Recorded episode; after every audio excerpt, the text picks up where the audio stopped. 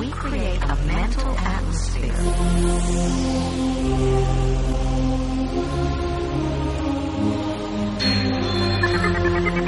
There is no long countdown. There is no backup. Now or never, here it comes.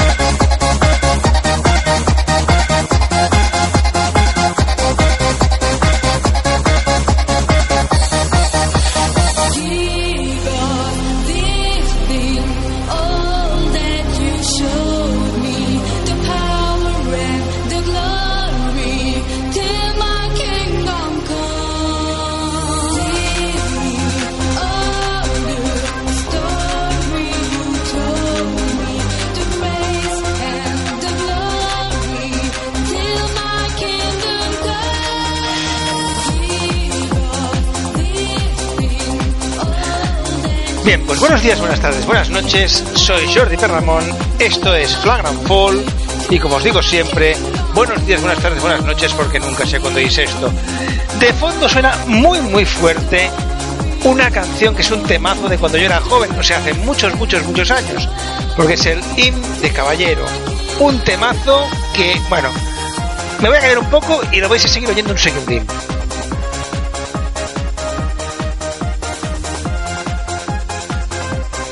La verdad es que vale la pena mejor oír la canción que verme a mí, porque es un temazo brutal, al menos me lo parece.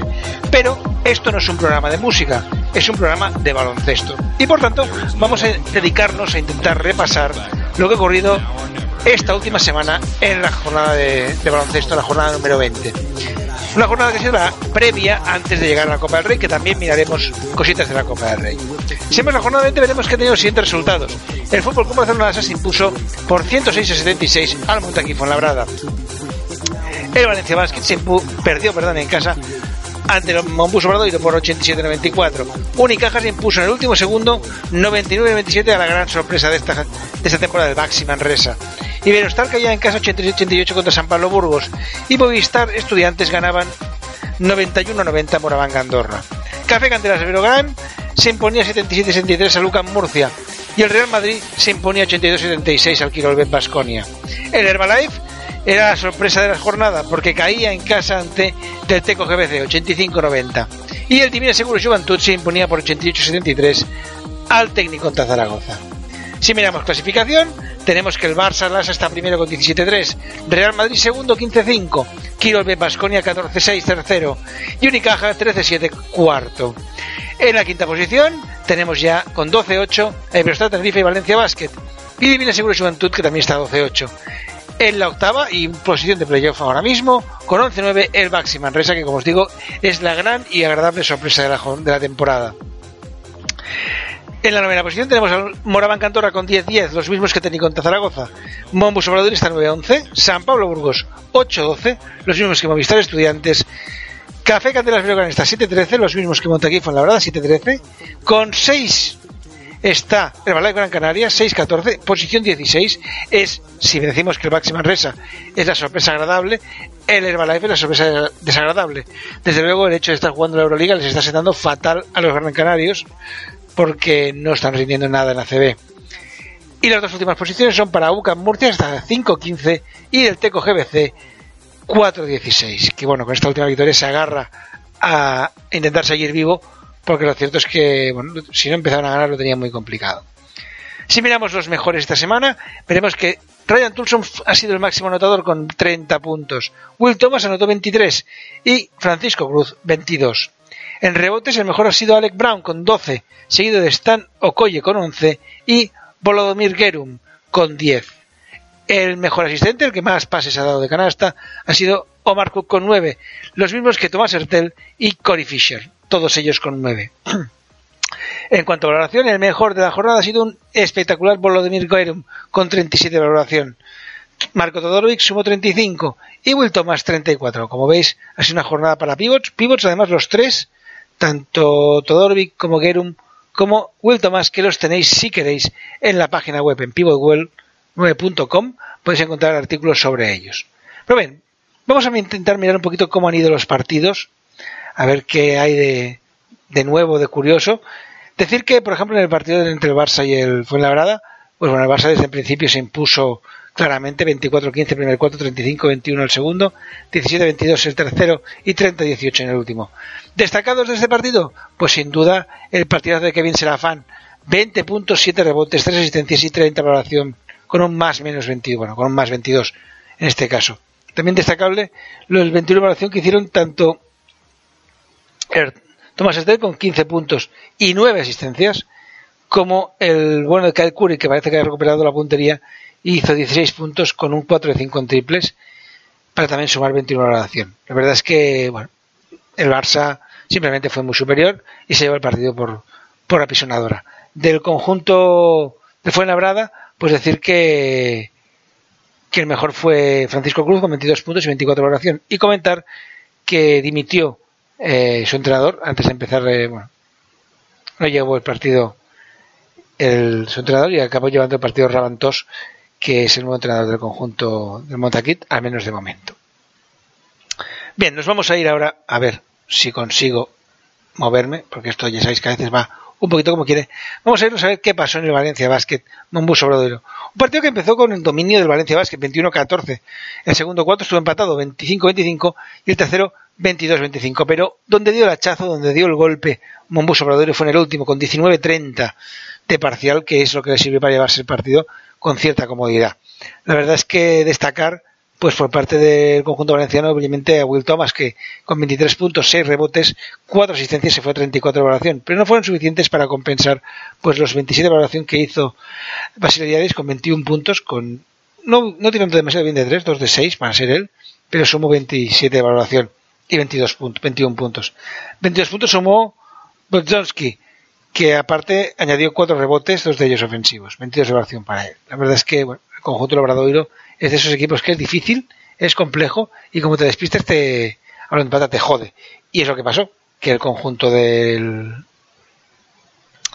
del día de mañana del Obradoiro pues se merendó a al Valencia Basket nos vamos a ir al Unicaja, al Unicaja Baxi Manresa. 99-27, partidazo, 21-25 primer cuarto, 25-20 en el segundo, 20-16 en el tercero y 33 36, un festival ofensivo en el, en el cuarto. La cosa se decidió, pues bueno, mm, sobre la bocina. En 5 segundos el balón pasó por todo el equipo de, de Unicaja para que Wilcher le diera sobre la bocina el triunfo de Unicaja frente al Baxi Manresa.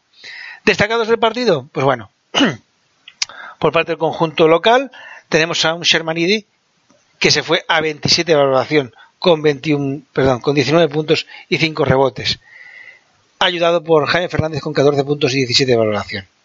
Por parte del conjunto manresano, pues destacar esos 30 puntos que es el récord personal de Ryan Tulson y 31 de valoración, que no están nada mal, y también, bueno, varios jugadores que superan los 10 de valoración, como Corey Fisher, que sumó 14, eh, Tomislav Studovic, que somos 17, pero que no fueron suficientes para que al final se impusiera el conjunto de Manresa. Y tuvo que ser Wilger, que bueno, metió 14 puntos y 15 de valoración, el que, y 7 rebotes, que no está nada mal, el que le diera la victoria al conjunto de Unicaja. Si nos vamos al siguiente partido, Libero Star recibía en su campo al San Pablo Burgos. Y la verdad es que, bueno, El partido empezó dominado por el conjunto burgalés con 15-21 de parcial. El segundo fue 20-23, ampliando un poquito más esa diferencia. Reaccionó Iberostar en el tercero, 24-18, pero en el último 24-26 para el conjunto de San Pablo Burgos, que bueno, se llevó la victoria de forma merecida. Destacados del partido, pues bueno, Colton Iverson, que sumó 13 puntos, 6 rebotes, 18 de valoración, y sobre todo Devin White, 19 puntos, 4 asistencias, 2 robos, 25 de valoración para él. Eso sí, no fueron suficientes para poner sin poner y tuvimos a un Dominic Sutton espectacular con 20 puntos, perdón, 9 rebotes, 3 asistencias, 26 de valoración y Alex López con 15 puntos, 2 rebotes, 2 asistencias y 20 de valoración. Con esto consiguió, bueno, con esto y con más cosas evidentemente, pero con esto le fue suficiente al conjunto burgalés para imponerse al Iberostar.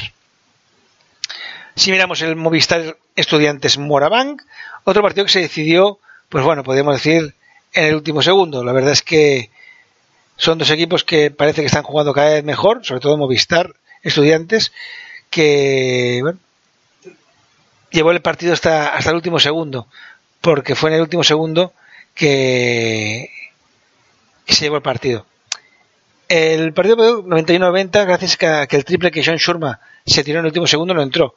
Pero lo cierto es que gracias al, al partidazo entre Gentile, Clavel y Brizuela, que con 13 puntos cada uno fueron los más destacados en, ataque del conjunto de Movistar Estudiantes. Un, conjunto de Movistar Estudiantes que estuvo los puntos muy repartidos, porque si bien estos tres sumaron 13, tenemos que Omar Cook sumó 11, que Arteaga, Víctor Arteaga sumó 12 con un espectacular 12.7 rebotes, 22 de evaluación, el mejor de partido, bueno, el mejor para los no, mejor fue Omar Cook con 26 de evaluación, pero partidazo de Arteaga que ayudó muy mucho a su equipo. Por parte del conjunto de Moraván, pues destacar los 16 de valoración de Rafa Luz, con 6 puntos, 5 rebotes, 2 asistencias, o los 17 puntos, 2 rebotes, 4 asistencias de Dylan Ellis, que sumó 16 puntos también. El mejor por eso fue David Walker, que sumó 17 puntos, 4 rebotes, 3 asistencias, con 18 valoración, pero ya digo, no fueron suficientes para que se llevara el partido del conjunto del Morabank. Nos vamos ahora a Galicia, en concreto al Café Candelas Breogán. Allí se impuso por 77-73 al UCAM Murcia. Empezó dominando el, UCAM Murcia de 16-21, pero el segundo cuarto ya pusieron las cosas más a su favor con un 20-13 para los locales. Tercer cuarto 18-21 y el último 23-18. Destacados, sin duda, el mejor, el MVP de esta jornada, Volodymyr Gerum, 20 puntos, 10 rebotes, doble doble, 37 de valoración. No está nada, pero nada, nada mal. Por parte del conjunto de Lucas Murcia, pues lo cierto es que, bueno, el mejor fue nivel de valoración eh, Asia Booker con 18 puntos, pero tan solo 12 de valoración, lo cual indica que, bueno, no estuvo excesivamente fino a la hora de tirar 3 de 8 en tiros de 2, 4 de 9 en tiros de 3. Otro nombre está bien, el 3 de 8 en tiros de 2 es un poquito flojo. Se le complica la vida al Murcia, que tiene que ganar si quiere salir de esa zona baja. En el partido entre el Real Madrid y el Quirolbet Basconia, pues se vio un muy buen partido de baloncesto, no nos engañemos. Dos equipos que juegan muy bien a básquet y que tuvimos, pues bueno, un Anthony Arroyo espectacular en modo Copa. 18 puntos, 3 rebotes, poquitos rebotes, eso sí, y 22 de evaluación para el esloveno, entre comillas. Cosas curiosas que pasaron, pues bueno, dejémoslo en que Rudy Fernández se llevó un regalito de Poiré en forma de golpe, que para mí fue un golpe fortuito, pero le dejó la cara hecha un auténtico mapa al pobre de Rudy Fernández, que por suerte parece que no es nada y podrá estar en la Copa. Destacar también los 10 puntos, 3 rebotes, 3 asistencias y 15 valoración que se marcó el bueno de JC Carroll. Por parte de Basconia, pues Luca Vildoza sumó 11 puntos, 8 asistencias, 16 valoración y Vincent Poiré 12 puntos, 4 rebotes, 3 robos, 1 asistencia y 15 valoración. Al final se llevó la, la victoria al conjunto madrileño que tuvo, si, si yo no fuera tan borrico y no chapara las cosas cuando no toca, tuvo los siguientes partidos 15-19 en el primero, 22-18 en el segundo, 22-15 en el tercero y 25-24 en el último. Si nos vamos a ver Herbalife del Teco GBC, decir que fue un partido un poquitín raro. Primer cuarto 27-21 para los locales, segundo 23-13 para los locales que se llegaron a ir de 20 puntos si no recuerdo mal, Tercero, 22-28 y último 13-28.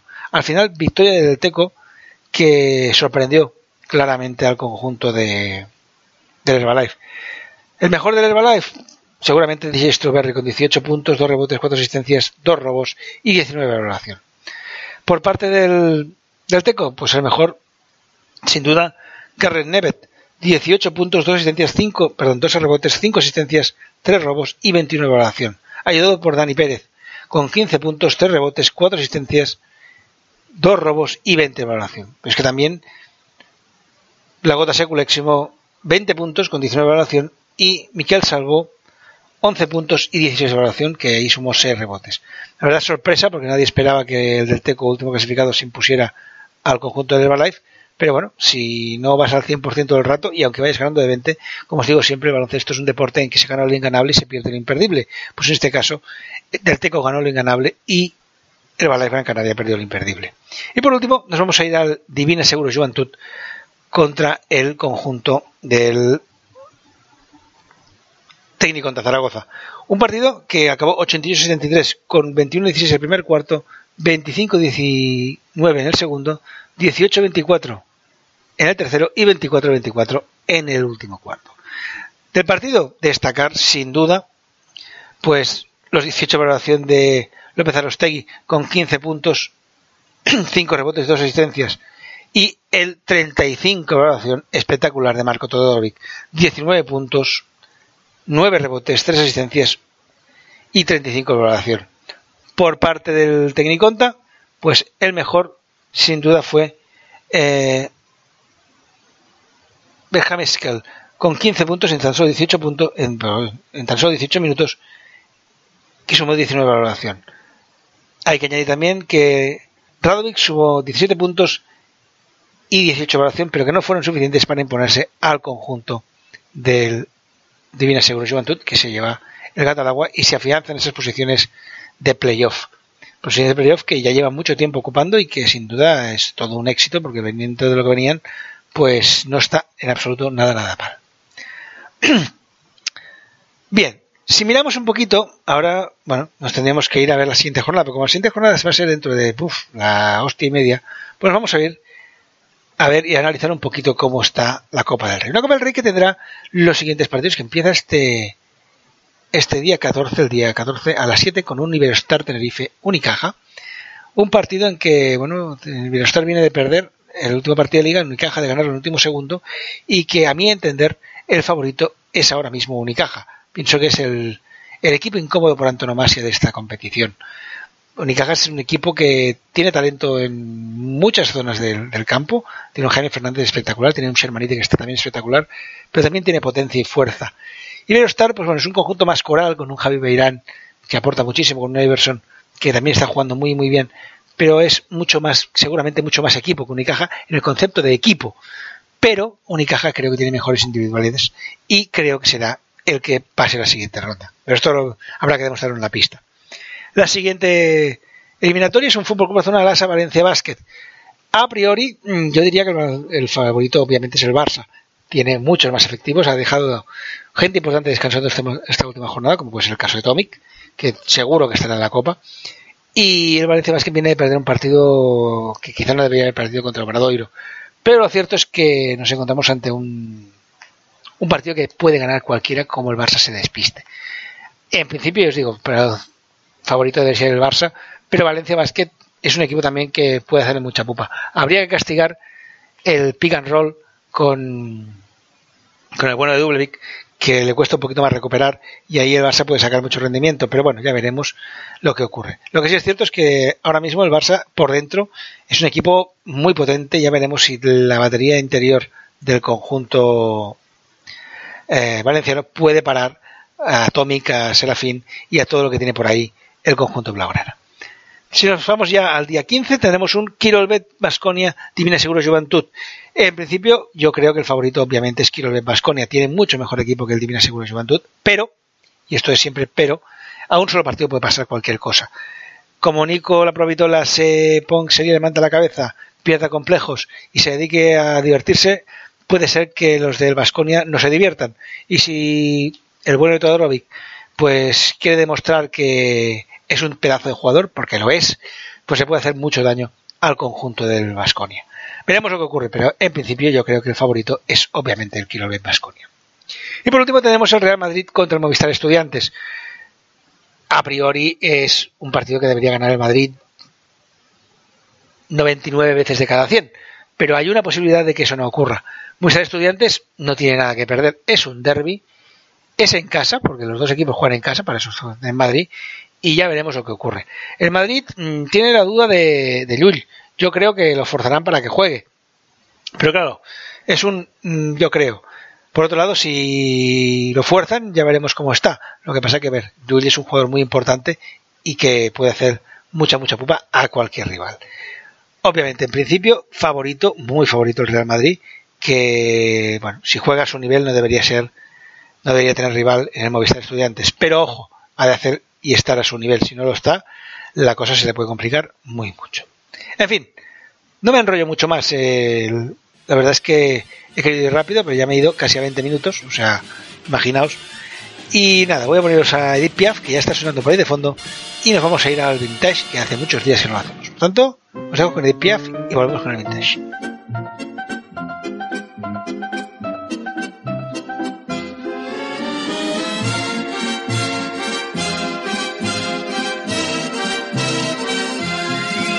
Revois la ville en fête et en délire, suffoquant sous le soleil et sous la joie. Et j'entends dans la musique les cris, les rires, qui éclatent et rebondissent autour de moi. Et perdu parmi ces gens qui me bousculent, étourdi, désemparé, je reste là. Quand soudain je me retourne, il se recule, et la foule vient me jeter entre ses bras. Emportés par la foule qui nous traîne, nous entraîne, écrasés l'un contre l'autre, nous ne formons qu'un seul corps. Et le flot sans effort nous pousse enchaîner l'un et l'autre, et nous laisse tous deux épanouis, enivrés et heureux. Entraînés par la foule qui s'élance et qui danse. Une folle farandole, nos deux mains restent soudées. Et parfois soulevés, nos deux corps enlacés s'envolent et retombent tous deux épanouis, enivrés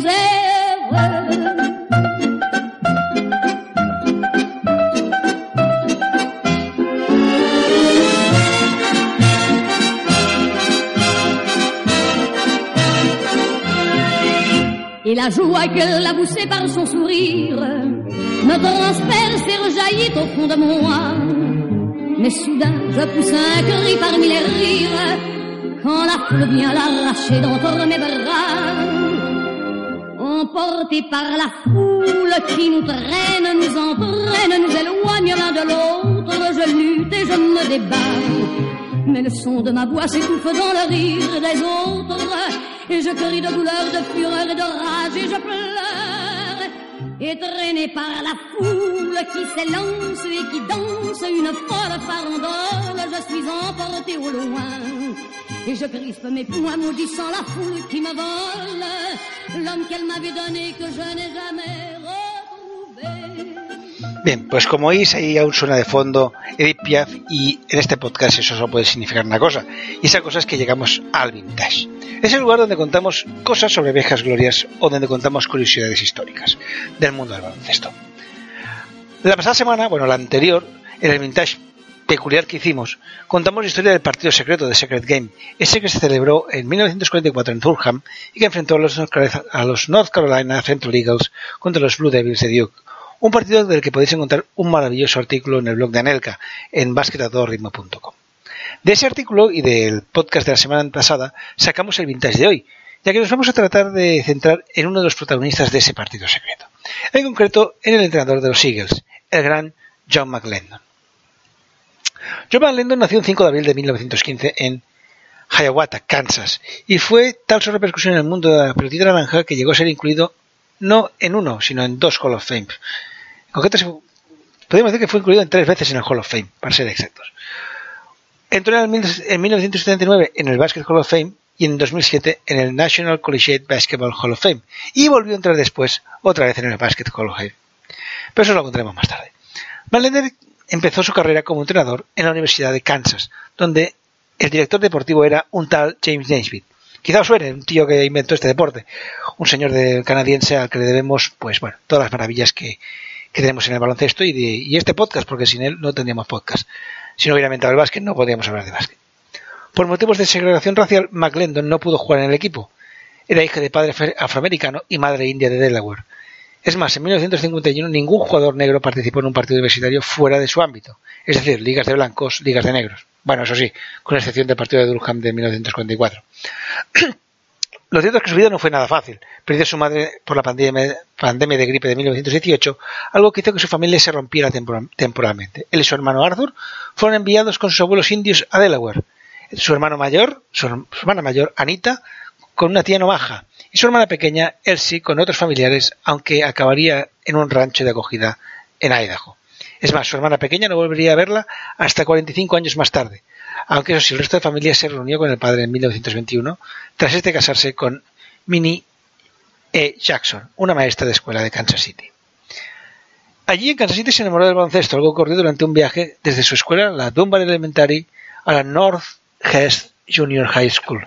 Allí vio su primera pista de baloncesto oficial y el básquet se convirtió en su deporte preferido, en su religión. En secundaria fue a la Kansas City Junior College, donde jugó en el equipo, y de ahí trasladó, se trasladó a la Universidad de Kansas, donde por motivos de segregación racial ya hemos comentado que no pudo jugar, pero sí aprender del padre de nuestro deporte. Obviamente empezó a entrenar en universidades exclusivas para afroamericanos. Así, por ejemplo, entrenó a la North Carolina Central Eagles, equipo de que estuvo del 41 al 52, de ahí pasó a los Hampton Pirates, donde estaría el 53-54, después en los Tennessee State Tigers, donde estaría el 55-59, de ahí pasó a los Cleveland Papers de la ABL, donde estuvo del 61 62, y luego los Kentucky State Thunderbirds del 64-66. Después acabarían los Cleveland State Vikings y durante el año 69 sería entrenador de los Denver Rockets de la ABA. Con los Pipers hizo historia, ya que se convirtió en el primer afroamericano en dirigir un equipo profesional. Luego volvió a hacer historia en el 67, al ser el primer afroamericano en dirigir una universidad tradicionalmente blanca. Y volvió a hacer historia al ser el primer afroamericano en dirigir un equipo de la ABA, una liga donde dirigió 28 partidos con un balance flojo, 9 victorias y 19 derrotas. Ese trabajo en la ABA fue su último trabajo como entrenador jefe, pero lo cierto es que el baloncesto le debe a McLendon algo más que ser el primer negro en dirigir un equipo profesional o una universidad blanca. El básquet le debe ser el inventor de cosas tan habituales a día de hoy como la presión a toda pista o el ataque en cuatro esquinas. Su trabajo a lo largo de su carrera como entrenador le reportó el reconocimiento del mundo del básquet. Y Van fue incluido en 1979 en el Salón de la Fama como contribuyente al baloncesto y años más tarde, en 2007, también se le incluyó en el National Collegiate Basketball Hall of Fame por sus logros como entrenador. Comentar también que no solo es Hall of Fame en baloncesto, ya que en 2007 se le incluyó también en el Salón de la Fama del Atletismo de Cleveland.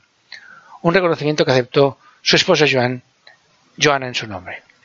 En abril de 2016, McLendon es de nuevo incluido en el Hall of Fame, esta vez no como contribuidor, sino por su trabajo como entrenador. Es decir, no está incluido en el Hall of Fame, está incluido dos veces, no una, sino dos. O sea, que el tío era muy bueno, coño, que nos engañemos.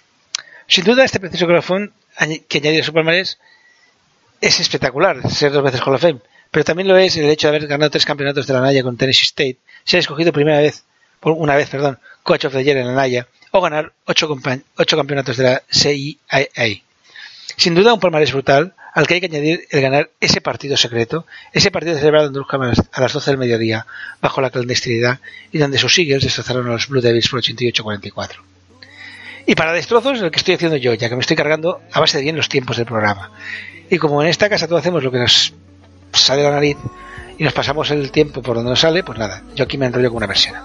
Así que no me voy a enrollar más, os voy a dejar con música y en breve viene una nueva sección de nuestro programa. En concreto, un señor que desde Argentina nos traerá cosas muy, muy interesantes. Pero eso lo después de la música.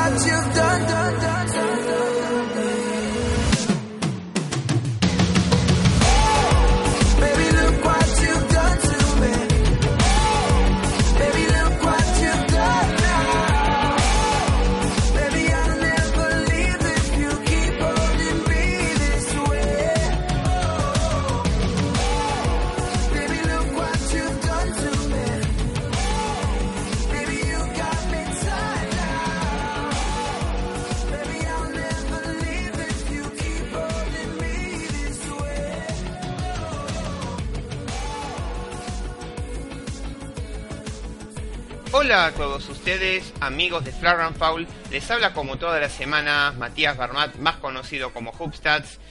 Y este es el resumen de lo que fue esta semana. Y en esta semana la Liga CB estuvo parada ya que se disputó la Copa del Rey. La, la reciente victoria del Barcelona frente al Real Madrid 94-93 eh, de visitante en la capital española supuso el título número 25 eh, para los Blaugrana en la historia de la competición. Eh, una competición que lidera eh, Real Madrid con 27 títulos en 48 finales. La última final que ganaron los blancos fue en la temporada 2016-2017, en la victoria 97-95 contra Valencia en, en la Copa celebrada en Vitoria. Eh, Barcelona con 25 títulos en 36 partidos, incluido este, eh, 25 títulos en 36 finales. En Juventud, 8 títulos en 24 apariciones en finales. El, el último título por parte de la Peña fue en la temporada 2007-2008 cuando eh, le ganó 82-80 a Vascoña en su feudo en Vitoria. Eh, Precisamente los vascos eh, se alzaron con el título en seis, eh, seis, veces en nueve finales. La última edición que, que se coronaron fue en la temporada 2008-2009 cuando le ganó en la final 198 a Unicaja en eh, la edición celebrada en Madrid. Y estudiantes, tres títulos en siete apariciones en finales. El último título fue en la temporada 99-2000 en el antiguo Araba Arena de Vitoria cuando eh, le ganó en la final 73-63 al por entonces Pamesa Valencia. Eh, vamos a con un poquito de estadísticas históricas de lo que fue la Copa del Rey.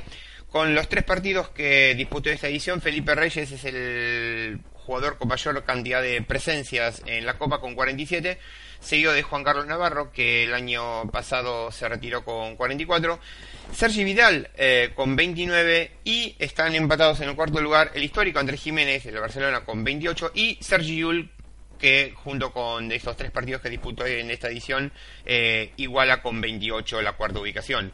En cuanto a puntos, eh, Jordi Villacampa, el histórico jugador del Juventud, eh, totalizó 491 puntos en 26 juegos para 18,9 promedio. Seguido de Navarro, 466 puntos en 44 partidos para 10,6 eh, por juego. Juan Antonio San Epifanio, Epi, 454 puntos en 25 partidos para 18,1, tercero máximo anotador de la Copa. Felipe Reyes, quien con estos tres partidos ya eh, se va a 430 puntos eh, para 9,1 de media. Y Joe Arlaucas, el histórico jugador del Real Madrid, con 398 puntos en 16 partidos para 24,9. Eh, con respecto a las máximas, eh, con respecto a los topes individuales, en la temporada 88-89 disputada en Galicia, Leon Wood para el CAI Zaragoza anotó 44 puntos frente al Caja de Ronda. En la temporada siguiente al 89-90, en la edición siguiente a la temporada 89-90, Mark Davis, también para el conjunto aragonés, anotaría 44 puntos eh, frente al Juventud eh, en la edición celebrada en Las Palmas. En rebotes comparte en marca eh, Kevin McGee, que en paz descanse es el, el histórico rebotero también de- del equipo Maño, el- el 21, 21 rebotes contra estudiantes en la edición celebrada de local en Zaragoza, y eh, Warren Kidd, eh, para Caja San Fernando contra Real Madrid eh, en, la en la edición 95-96 celebrada en Murcia. El récord de asistencia lo tiene Pablo Prigioni. El de Río Tercero eh, dio 15 pases decisivos en, eh, en juego de Tau Cerámica contra eh, Pamesa Valencia en la edición celebrada en Madrid, en la 2005-2006.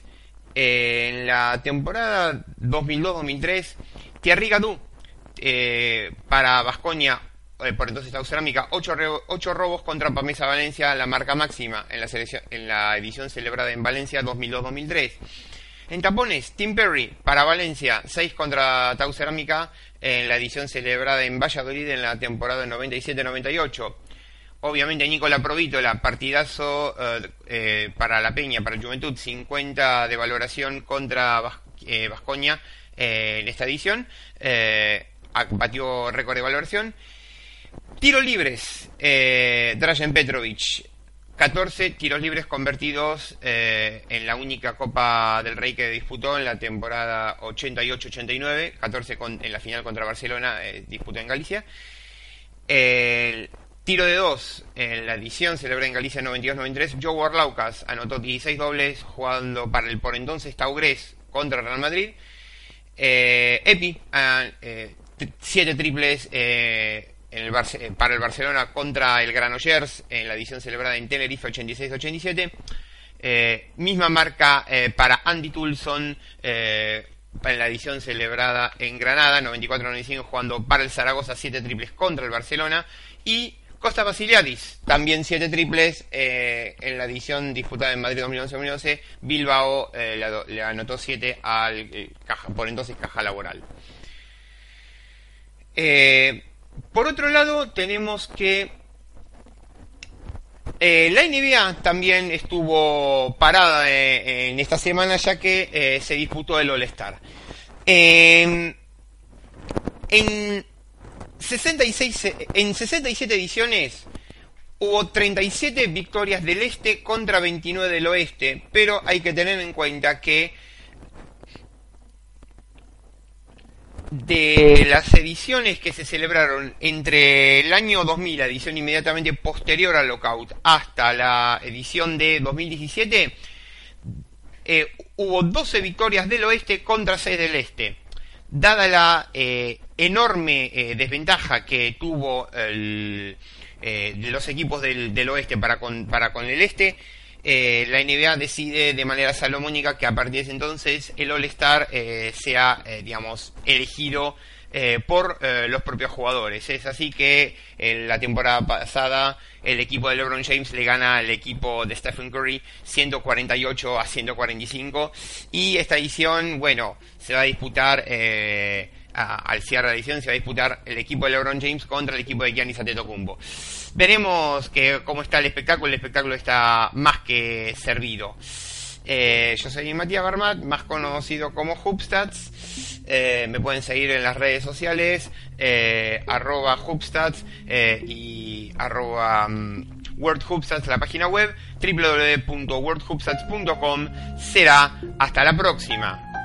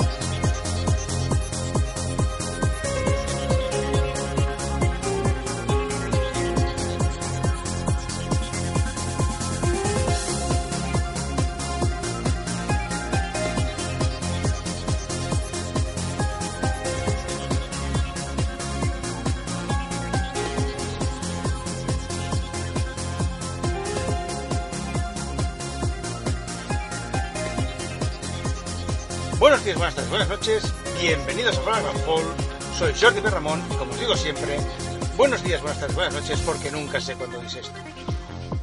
Estamos ya en el programa, en el programa, segundo programa de este 2019 y toca hablar de baloncesto. Hoy tenemos muchas, muchas cosas que tocar, así que intentaremos ser rápido. Primero repasaremos un poquito la jornada 17, que ha dejado los siguientes resultados. Herbalife 90, UCAM Murcia 82, Iberostar Tenerife 96, Montaquí 65, buena paliza. Movistar 86, del Teco GBC 62. Este partido ha llevado a la Copa al Movistar Estudiantes, después hablaremos de ello, veremos si justo o no es justo. Ya os digo yo, no lo es, pero bueno. El Mombus Obradoiro se ha impuesto 89-86 a Unicaja. Tecniconta cayó en casa 77-97 ante Morabank. Baxi Manresa cayó ante el Real Madrid 78-83. Café Candelas perdió en casa 66, perdón, 65-77 ante Valencia Basket. San Pablo Burgos se impuso, perdón, San Pablo Burgos cayó 65-87 ante Divina Seguro Juventud. Y Quirolbet Basconia cayó en casa 73-82 ante el Fútbol Club Barcelona Lassa de esta jornada. decir, que el mejor en puntos ha sido Brian Roberts con 23, los mismos que Jean Clavel. Y Uriol Pauli se ha ido hasta los 20. En rebotes, Kanner Meris cogió 12, Goran Huskic 9 y Antetomic 9 más. El mejor asistente, el que más pases de canasta ha dado, ha sido Javier Beirán con 8. Y tenemos a Huertas y Ertel, ambos en el mismo partido, que repartieron 7 asistencias cada uno. Jugador más valorado de la jornada, Alec Brown con 27, seguido de Costa Mercedes con 25 y Javier Beirán también con 25. Perdonad. Clasificación a día de hoy. Fútbol Club Barcelona Lassa. Primero con 15-2, seguido de Real Madrid 13-4, Kilo B Pasconia 12-5 y Iberostar Tenerife 11-6. Esos son los cuatro primeros, que son los que son cabezas de serie para la Copa. Después tenemos Unicaja 11-6, Valencia Basket 11-6, Divina Seguro Juventud 10-7, que sería el séptimo, y en octava plaza el Baxi Manresa. Como ya sabemos que las cosas van como van, pues en vez de ir el Baxi Manresa a la Copa, porque tenemos esa falacia de que van los ocho mejores, que es falso, va a ir el Movistar Estudiantes, que ya veréis que está en la posición 14. En la novena posición tenemos el Baxi Manresa con 8-9, lo mismo que Técnico de Zaragoza, 8-9, 7-10 para Mombus Obradoiro, 12 el Herbalife Canaria con 6-11, lo mismo que San Pablo Burgos, Movistar Estudiantes, Café Canteras Breogán y Montaquí Fuenlabrada. Y ya en zona de descenso, UCAM Murcia 5-12 y del Teco GBC 3-14. La verdad es que, bueno, final de primera vuelta y ya tenemos estos resultados y estas clasificaciones. Hay cosas curiosas, como por ejemplo que el Barça tiene su segunda mejor anotación en los últimos 17 años, con 87,7 puntos, y es campeón de invierno tras 8 años. Aparte es el mejor equipo que en cuanto a porcentaje en tiro de 3, con un 40,84% desde el 6,75. Curiosamente en, en Euroliga no meten una. Pero bueno, es otro tema. El Vasconi es el equipo que más mates hace con 5,35 y es el líder en recuperaciones con 8,47.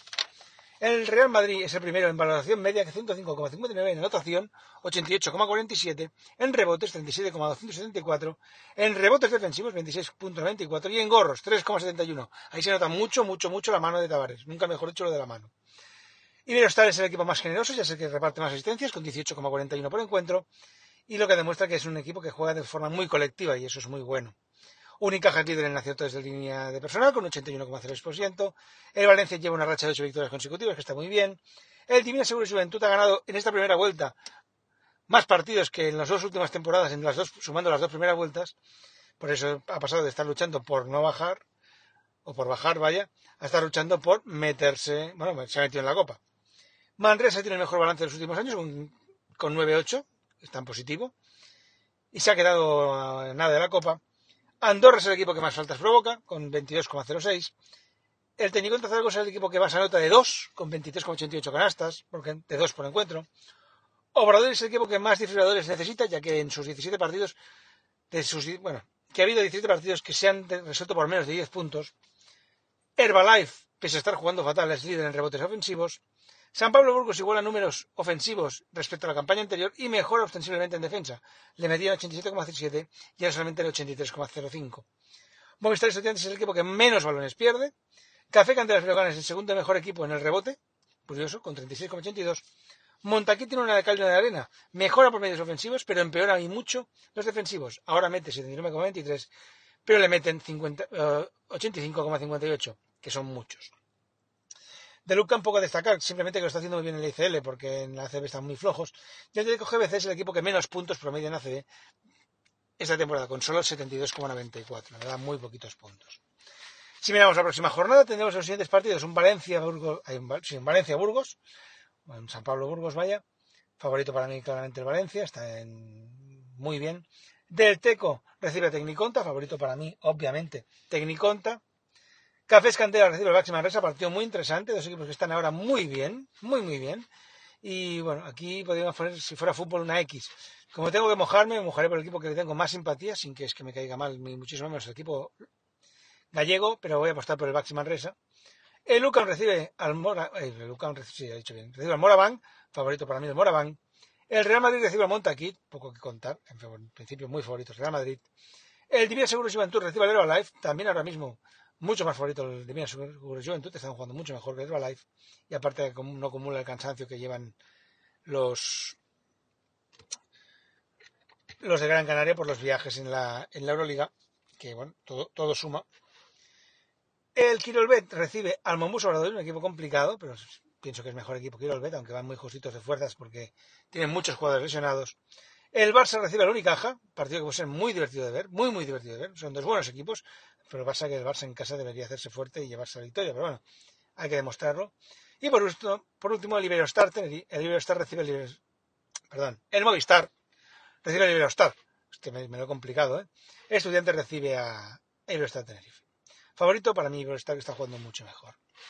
La Copa del Rey, pues bueno, ya tenemos los ocho equipos que van a ir a la Copa, que son los siete primeros más el Movistar Estudiantes, es decir, Barça, Real Madrid, Quirolbet, Iberostar, Unicaja, Valencia Basket y Divina Seguro Juventud. Por temas que ya sabemos todos cómo van, es decir, que, bueno, eh, ha de ir un anfitrión, aunque Madrid ya hubiera jurado yo que era un equipo de la Comunidad de Madrid, pero bueno, ha de ir otro, otro equipo, pues va, el, en este caso, el Estudiantes, que al ganar su partido se puso por delante del Montaquí fue la verdad y es el que, de los otros dos equipos madrileños, el que está mejor clasificado.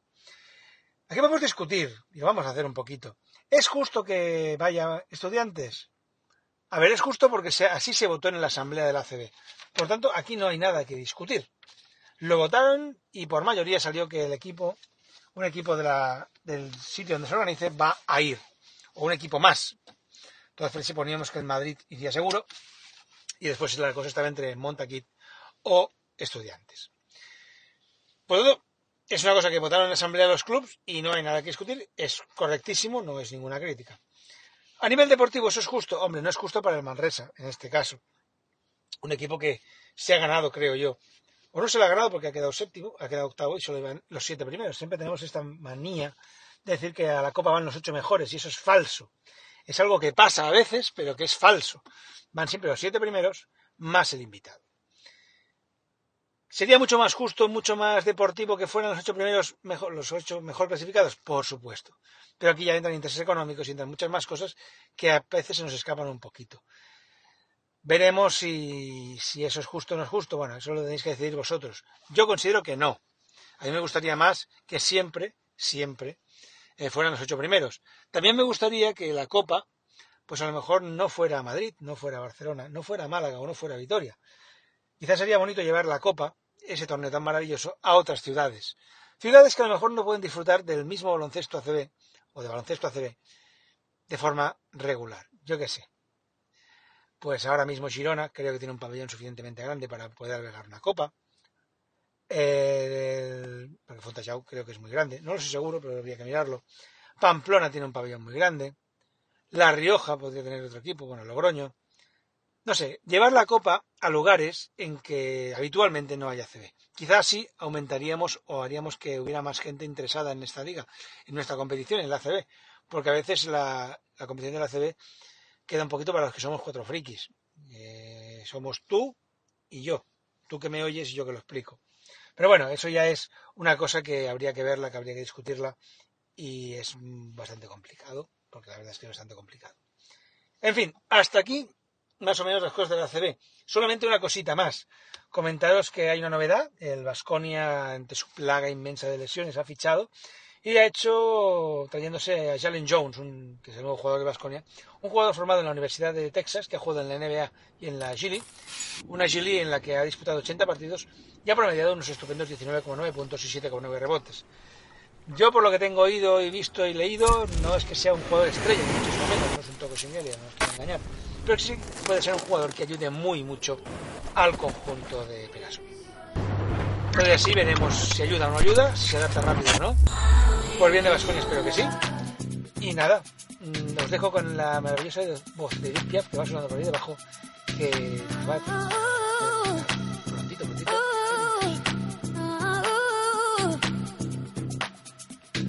I want you to breathe me. Let me be your air. Let me roam your body freely. No inhibition, no fear. How deep is your love? Is it like the ocean?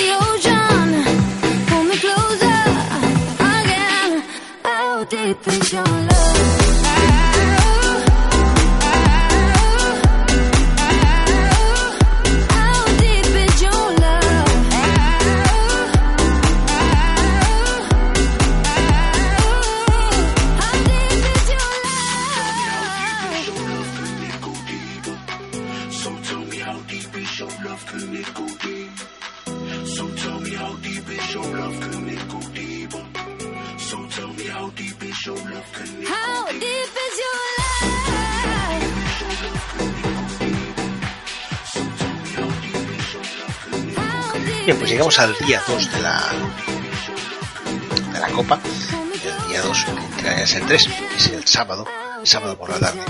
Este, este sábado hemos tenido pues los siguientes resultados. Teníamos que el Barça se metaba en el Estadio, el Real Madrid tenía su juventud. En el primer partido de la tarde, pues bueno, el Barça se impuso 92-86 al conjunto de Benostar, partido que llegó a domar, a dominar, si recuerdo mal, por 21 puntos y que tuvo estos parciales 17-15, 24-14, 31-23 y el último 20-34. Lo que sí es cierto es que Iberostar, tirando de carácter, de casta, de pelotas y de huevos, pues se llegó a poner a 4 puntos. Pero al final el Barça supo, bueno, pues llevarse el gato al agua y plantarse de esa forma en la final. De ese partido, pues muchos jugadores blaugranas que lo hicieron bastante bien. Es más, hubo hasta, ver, que cuento, 1, 2, 3, 4, 5, 6 jugadores blaugranas que sumaron 10 o más puntos. Serafín sumó 10, Panko sumó 12, Pavo Rivas sumó 14, Alan Hamga 11 y Ertel 11 y Kyle Kurik 12. La verdad es que, bueno, muchos jugadores que sumaron y que la verdad es que le hicieron sufrir el partido al Barça pese a ese final que se ajustó un poquito más, pero la verdad es que el dominio la verdad fue bastante claro. Por parte del del Iberostar, pues un partidazo de Bromaitis, 24 puntazos de Bromaitis, juntamente con 13 de Colton Iverson y 13 de Farran Basas, pero no pudo aportar más cosas. El mejor del partido, pues Tima Bromaitis con esos 28 de valoración que fueron espectaculares. De ahí nos fuimos al siguiente partido, el segundo, el Real Madrid contra el Divina Seguro Juventud. La verdad es que el Madrid empezó fuerte, de 26-18, llevándose 8 puntos arriba, el segundo 22-20, el tercero 23-14 y en el último 22-29. Lo cierto es que bueno, era muy difícil que el, que el conjunto del, del Divina Juventud repitiera la, la hazaña que lograra el día antes Y bueno, pese a que la, la Provitola no jugó mal, 14 puntos, así que le hicieron bajar mucho los porcentajes, 3 de 10 en tiros de 3, en tiros de 2, 2 de 7 en tiros de en tiros triples. Cogió de rebotes, dio 7 asistencias, pero perdió 7 balones. Le pusieron mucha presión al Nicolás Provitola y bueno, eso se notó eh, en negativo para el conjunto del Libre que perdió a uno de sus máximos referentes. Destacar también a Marco Todorovic, que sumó 14 puntitos, y a Conor Morgan, que sumó 20, pero no fueron suficientes para compensar el- el- la batería inmensa del Madrid, que con un Randolph en 15 puntos, con un Facundo Campazo con 16 y un Gustavo Yo con 16, pues se acabaron llevando el partido y el derecho a acceder a la final. Una final que, bueno, se había dicho que, que haríamos un día y un día y un día, pero lo voy a hacer todo junto. Porque, bueno, al final lo estoy grabando todo a última hora, como siempre, para variar. Sabéis que soy siempre el que, el que va haciendo las cosas un poquito a lo bruto. Y nos vamos a ir a, a esa final. Una final que ha sido preciosa, maravillosa. Ha tenido de todo. De todo para lo bueno y de todo para lo malo. Para lo bueno porque hemos visto un baloncesto de muchos quilates. Hemos visto momentos cumbre de ambos conjuntos. Porque, a ver, si miramos los parciales, el primer parcial ha sido 16-20, el segundo 19-15, que dejaba el partido empatado. La verdad es que ambos conjuntos jugando muy bien y haciendo las cosas muy divertidas. Jugando cada uno sus armas, eso sí, unos tirando triples, otros jugando más su interior, pero jugando un buen partido baloncesto. El segundo, el tercer cuarto sí espectacular del Madrid, pero espectacular es espectacular. Han mejorado en defensa una barbaridad, o dos. Eso les ha dado fluidez en ataque acierto desde la línea de triple. Se han ido en 25-11, que parecía decir el partido. El Madrid ha llegado a ganar, si no recuerdo mal, por 19 puntos o 17 puntos, ahora no me acuerdo. El Barça, bueno, pues le quedaba el último cuarto y tenía que jugarse el todo por el tolo. Y ahí ha aparecido una figura, la del MVP al final de esta competición, que ha sido el bueno de Ertel. Ertel se ha puesto la mochila, ha cogido la pelota y ha dicho, aquí estoy yo. Y cuando Ertel dice aquí estoy yo, pueden pasar dos cosas. O que el rival se vaya de 45, es una posibilidad, que pasa de tanto en tanto. O que el Barça se meta las pilas. Y lo cierto es que se las ha puesto. Y se las ha puesto mucho. Tanto como para hacerle un parcial de 17 a 31 al Madrid. Poniéndose por delante y obligando al Madrid a, tener que empatar con una canasta en el último segundo de, de Yul. Una, jugada que bueno, venía de un tres tiros libres de, de Campacho, que ha fallado uno, ha cogido el rebote Claver. Le han hecho falta, obviamente, porque daban tres segundos o dos segundos, no me acuerdo. No, cuatro segundos, perdonad. Entonces, eh, bueno, Claver, si hubiera metido los dos tiros libres, se hubiera acabado el partido, seguramente, porque tenían que jugarse a un triple. Ha metido solo el segundo. El Madrid, obviamente, ha sacado desde medio campo. La pelota ha ido, obviamente, para Jul. Y aquí hay una pequeña crítica al Barça. Mm, Jul no pasa una pelota en estas circunstancias ni por casualidad. No sé por qué ha habido una, una especie de cambio en el bloqueo. No cambies, quédate con el tío. Si alguien tiene que tirarse el último tiro, mejor que se lo tire John de dos, que te va a empatar. Creo que era John, estoy seguro. ¿eh? O el pivote en cuestión, que se lo tire de dos, que no dejar solo a Jul con Claver, que aunque Claver es un grandísimo defensor, yo ya he hecho un partido memorable, todo se ha dicho. Siempre criticamos a Claver, es verdad, pero ha hecho un partido memorable. Pues la cosa es que, bueno, Joel se, se para adentro, se ha parado a 3-4 metros, se ha levantado tirándose de lado y ha metido un canastón. Canastón que les daba al Madrid pues la oportunidad de seguir vivo. Eso nos ha llevado a una prórroga, una prórroga que ha tenido de todo. Cuando digo de todo, es de todo. Y de todo bueno y de todo malo. Hay dos acciones que van a marcar esta final de mucho, de muy mucho. Dos acciones que son polémicas. Bueno, una no es polémica, una es que simplemente los árbitros han comido una falta flagrante que en la NBA sería del tipo más grave, porque yo creo que no es que no va ni por el balón, es que le pega una hostia tremenda Randolph en la cabeza a Singleton que se iba solo hacia el aro, solo es solo, y le pega tal castaña que no lo tumba porque es Singleton, pero nos da a cualquiera de nosotros y nos encuentra en la cabeza en la otra punta del Winzig Center. Eso no pita nada, automáticamente eso da paso a que el Barça iba tres arriba. Si hubiera sido, eh, si no hay falta, hubieran sido cinco puntos arriba, con la, con el dos más, bueno, con los dos tiros y banda, pues no sabemos cómo hubieran quedado, pero posiblemente tirando el bueno de Singleton, que hoy ha hecho un... a ver, un segundo os lo digo. Ha hecho un... Donde un 4 de 4 en tiros libres, pues podemos presuponer que hubieran sido 5 puntos arriba de posesión. El partido seguramente acabado. Pero bueno, la acción siguiente, eh, recupera la pelota Carroll, se va a estar la canasta. Para mí le hacen falta abajo, pero da una acción continuada y hace un 2 más 1. Pasamos de estar eh, el Barça que estaba ganando a perder de euro. Queda muy poco tiempo, quedaban 3 o 4 segundos, saca el Barça de banda, le meten un balón a Tomic que se juega uno contra uno ante John, lo supera claramente. Para mí le hacen falta a John a Tomic, pero bueno, es igual. Tomic lanza y la pelota toca el aro, toca el tablero y Randolph toca el balón, pero apoya la mano en el tablero. A ver, aquí me gustaría que hubiera algún árbitro que nos lo aclarara bien, pero creo que no se puede tocar el tablero aunque sea rebote. Y si se toca, es canasta. Yo tengo entendido que se puede tocar nunca el tablero bajo ninguna circunstancia, pero tendría que aclarármelo alguien al 100%.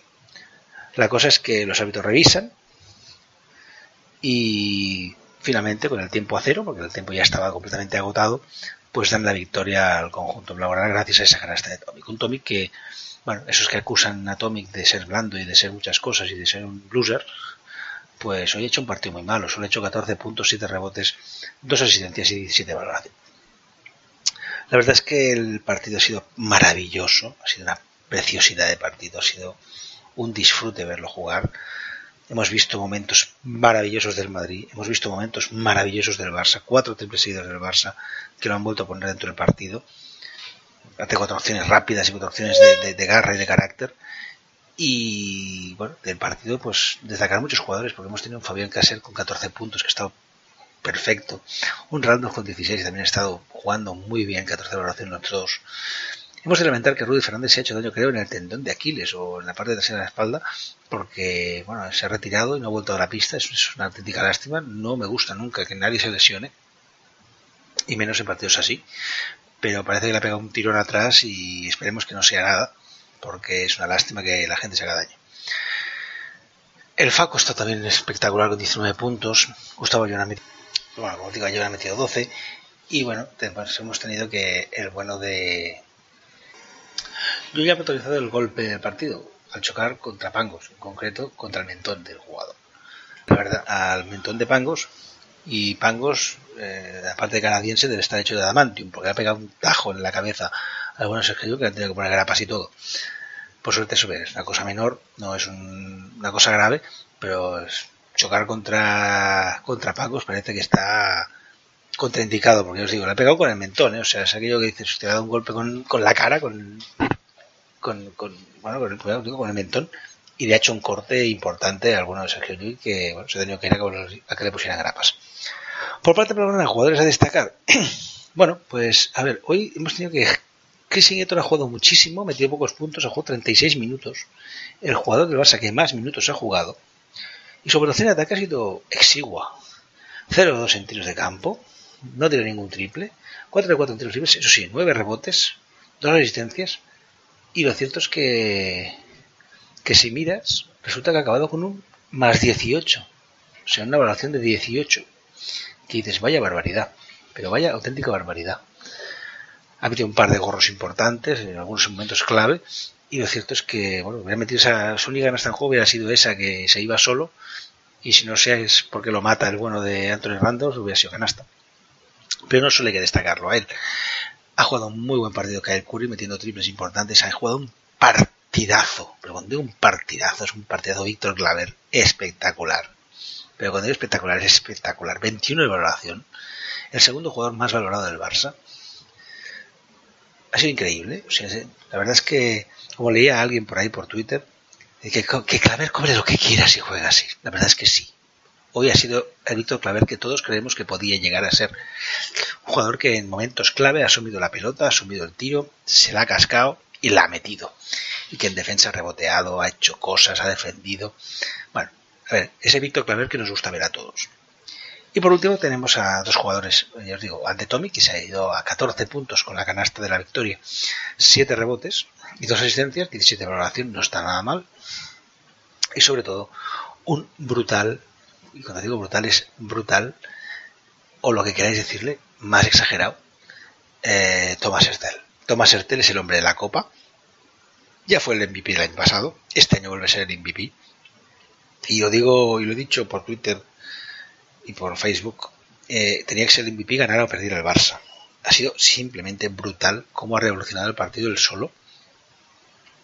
Ha cogido la manija, se ha vuelto loco, en el bonito sentido de la palabra, en el buen sentido de la palabra, y ha destrozado al Real Madrid. Un Real Madrid que está jugando de cine y de golpe brazo ha sido cogerlo él y nadie ha sabido pararlo, nadie ha sabido jugarle y lo cierto es que, ha hecho, bueno, ya os digo, una auténtica maravilla porque, porque la cosa ha sido un, un espectáculo. Al final, bueno, por desgracia nos quedaremos solamente con esas dos jugadas, con esa jugada de la hostia Singleton y de la última jugada polémica, que bueno, yo entiendo que si tocas el tablero es canasta, pero bueno, no tengo tan claro si después de rebote lo es. O sea, me gustaría que algún árbitro nos lo aclarara porque no lo tengo nada claro.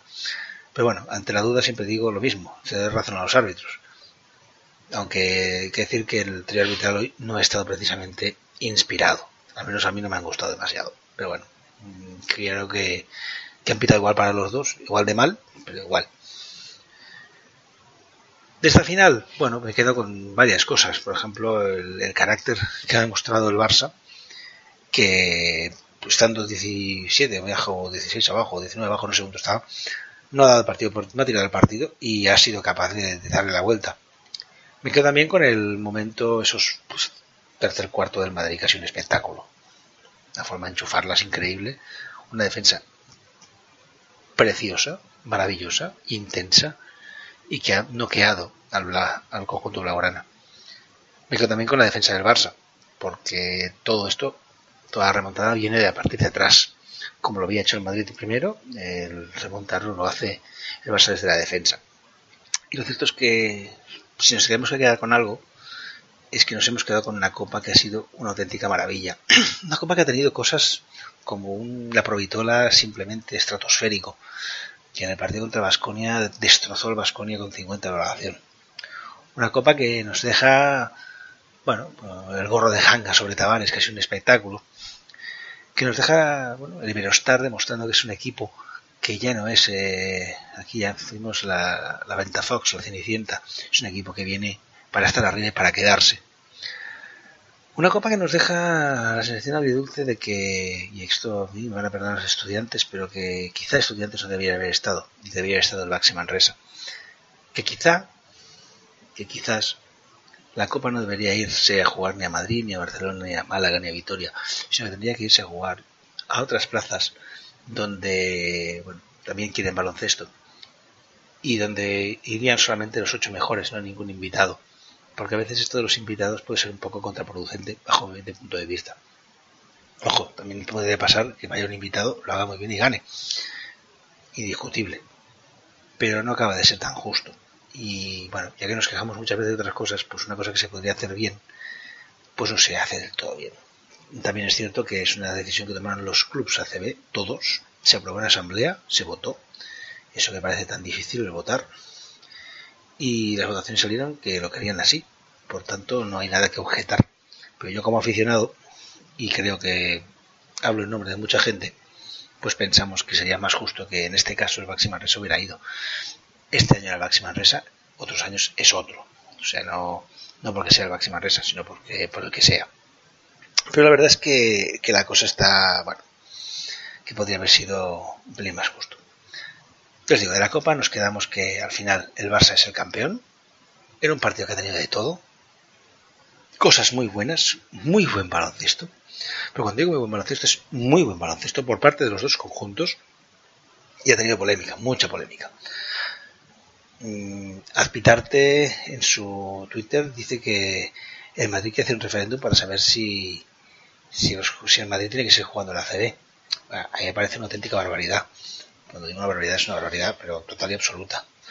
Mm, Pero bueno, ellos sabrán. Tampoco sé qué fuentes tiene el señor Azpitarte, que no dudo que serán mucho mejores que las nuestras, porque nosotros no tenemos ninguna. Pero hay cosas que en caliente a lo mejor no se tendrían que decir, porque bueno, puede tener más consecuencias de las que nos parece. Pero bueno, eso es un tema que trataremos si acaso otro día, porque hoy lo único que podemos hacer es felicitar al Fútbol Club Barcelona, campeón de la Copa del Rey, y bueno, con un Tomás Hertel que es el MVP y un Ante Tomic que ha sido el jugador que le ha dado la victoria con una canasta final, algo polémica, pero al final canasta de Tomic. En fin, os dejo aquí, os pongo música y ahora volvemos con el personaje misterioso. Venga, hasta ahora.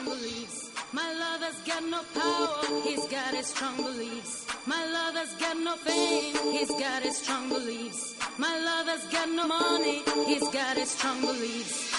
One more and more, people just want more and more freedom and love. What he's looking for, one more and more, people just want more and more freedom and love. What he's looking for, freed from desire, mind and senses purified, freed from desire, mind and senses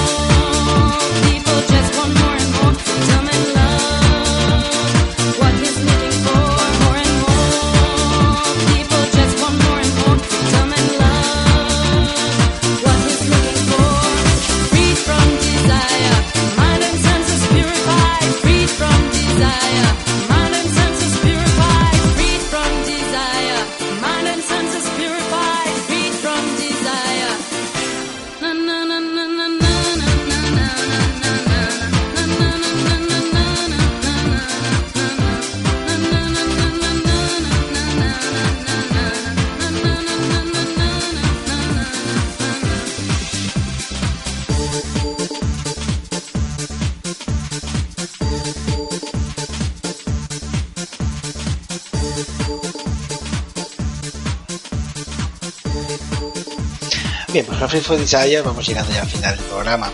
programa que hemos hablado de la Copa, hemos hablado de la CB, hemos hablado de polémica, hemos hablado de todo. Y ya toca un poquito de misterio, porque es momento del personaje misterioso. Personaje misterioso que, bueno, la semana pasada, o hace dos semanas, eh, he de decir que fue bastante fácil, porque nos costó demasiado adivinar que el personaje misterioso era el gran Dominic Wilkins. Que todo se ha dicho de paso, era uno de mis jugadores favoritos de todos los tiempos de la NBA. Pero dejemos atrás a The Human Highlight Film, que es, sin duda debe ser el nickname más largo de la historia del, baloncesto. Y basemos un personaje que es nuevo. Un personaje del que, como siempre, daremos pistas, pistas de dónde, de qué día, qué año nació y sobre todo sus milagros baloncestísticos, sus milagros con la pelotita naranja. Así que no nos enredemos más y vamos a ello. Empecemos por dónde nació. Un lugar, una aldea para ser más concretos, que se formó tras la Segunda Guerra Mundial y fue el resultado de la unión de dos antiguas aldeas, una de las cuales se conocía antes de 1918 como Karlovo. La otra aldea es conocida desde 1331 y la de Karlovo fue establecida sobre 1751. En este enclave podemos encontrar el castillo de Karakonchi. Bien, tenemos el lugar, vamos por el día. Un día que es el, tri el tricentésimo vigésimo primer día del año, en años no bisiestos en el que ocurrieron cosas como la proclamación de Dioceclano como emperador por parte de sus soldados. Eso ocurrió en el 284. Cosas como que Juan de Bayol se convirtió en rey de Escocia en el 1292. Si pegamos un saltito en el tiempo y nos vamos a 1800, nos encontramos que se reunía por primera vez el Congreso Americano, algo que ocurría en Washington DC. O en 1863 las fuerzas confederadas, lideradas por el general James Longstreet, comienzan el sitio de Knoxville. En 1869, en Egipto, se inaugura una de las grandes obras de la ingeniería humana, el Canal de Suez, que une el mar Mediterráneo con el Mar Rojo. En 1903, la Unión de Repúblicas Socialistas Soviéticas en la Unión de, los, Repúblicas Socialistas Soviéticas, el Partido Comunista se divide, en, se divide en dos, bolcheviques, los más radicales, y mencheviques, los más moderados. Los bolcheviques eran más, por eso ganaron. Los mencheviques, pues no, eran bastante menos y acabaron perdiendo. Si saltamos en el tiempo, nos vamos a 1970, discutimos que Douglas Engelbart patenta algo que, aún, que a día de hoy aún usamos y mucho, el ratón del ordenador. En 1993, en Sudáfrica, se acaba el dominio de la minoría blanca, se acabó con el apartheid, algo que ocurrió tras la firma de la Constitución interina. Por último, en 2018, la Armada Argentina confirma el hallazgo del submarino Ara San Juan, cerca de la zona de su, de su desaparición un año detrás. Y obviamente todos sus ocupantes estaban traspasados a otro barrio. Por desgracia. Si miramos con quién comparte cumpleaños nuestro protagonista, veremos que el mismo día que, que él nacieron personajes como el emperador romano Tito Flavio Vespasiano. También nacía ese día, ese, este último, bueno, este, este día, el último emperador inca, Atahualpa. Y ya puestos en día que nos ponemos monárquicos, decir que también es el día que nació el rey Luis XVIII. También es un día prolífico en actores, ya que Danny DeVito o Arturo Puig nacieron ese día. Y a nivel de baloncesto, Elvin Hayes es quien nació el mismo día que nuestro protagonista. Si os va al cine para adultos, Amber Mitchell nació ese día también. No me preguntéis qué tipo de película hace, pero es de esas que, bueno, al final la chica no se casa con el protagonista. Le hace otras cosas. Si miramos el santo católico, vemos que se celebra, bueno, Gregorio de Tours, Isabel de Hungría, Santa Victoria de Sur, San Francisco o San Roque González de Santa Cruz, que si te tienen por ese nombre, es largo de narices. Tenemos el lugar, toca año, un año que empezó en martes, y en el que el 6 de enero Alejandro I instauró la dictadura en Yugoslavia. El 17 de enero aparecía en la edición del The New York Times la primera, la primera tira cómica de Popeye. Por cierto, esto es una curiosidad. No sé si sabéis qué significa Popeye. Si sabéis un poquito de, de inglés, pop, ey, pop, eye, todo junto pero separado, significa ojo saltón. Y si os fijáis, Popeye tiene un ojo que es, bueno, uno lo tiene cerrado y el otro tiene bastante saltón. Como curiosidad, ahí os queda. El 16 de noviembre en Buenos Aires finaliza la Copa América y Argentina gana la que sería su cuarta Copa. En la India, el 31 de diciembre, Gandhi se declara a favor de de la completa independencia de su país sobre el Reino Unido. El mismo año que nuestro protagonista, nacieron personajes ilustres e importantísimos en la historia. Personajes como el cineasta Sergio Leone, el Spaghetti Western, sin él no sería nada, el activista afroamericano Martin Luther King, el piloto Graham Hill o el actor Bud Spencer, quien no disfruta de las hostias de Bud Spencer. El que no lo haya hecho ya tarda en hacerlo porque son películas memorables, son malas de cojones, pero te ríes muchísimo. Bien, tenemos lugar, tenemos día, tenemos año, toca por tanto milagros, milagros baloncestísticos. Unos milagros que lo llevaron a conquistar una Copa Korak y a ser campeón de la liga de su país. Unos milagros que hicieron que coleccionara medallas, que conquistó entre Juegos Olímpicos Mundiales y Europeos hasta siete, dos de ellas de oro, cuatro de plata y una de bronce. Durante su carrera pasó por diversos equipos y países, entre ellos España. Y su larga y maravillosa carrera acabaría con su nombre dentro del FIBA Hall of Fame. Por desgracia, nuestro protagonista nos dejó un 29 de octubre, a la edad de 85 años, y lo hizo tras no superar un problema coronario. No os voy a dar más pistas porque el personaje de hoy es un grande del baloncesto FIBA, uno de los más grandes, y la verdad no creo que sea excesivamente complicado adivinar. Os digo, no lo es, porque la gente cuando lo he colgado en internet eh, lo adivina muy rápido. Pero bueno, yo tengo que contarlo aquí, porque aparte ya lleva muchos días hecho, y, y es lo que hay. Ya me buscaré uno más difícil para la próxima semana.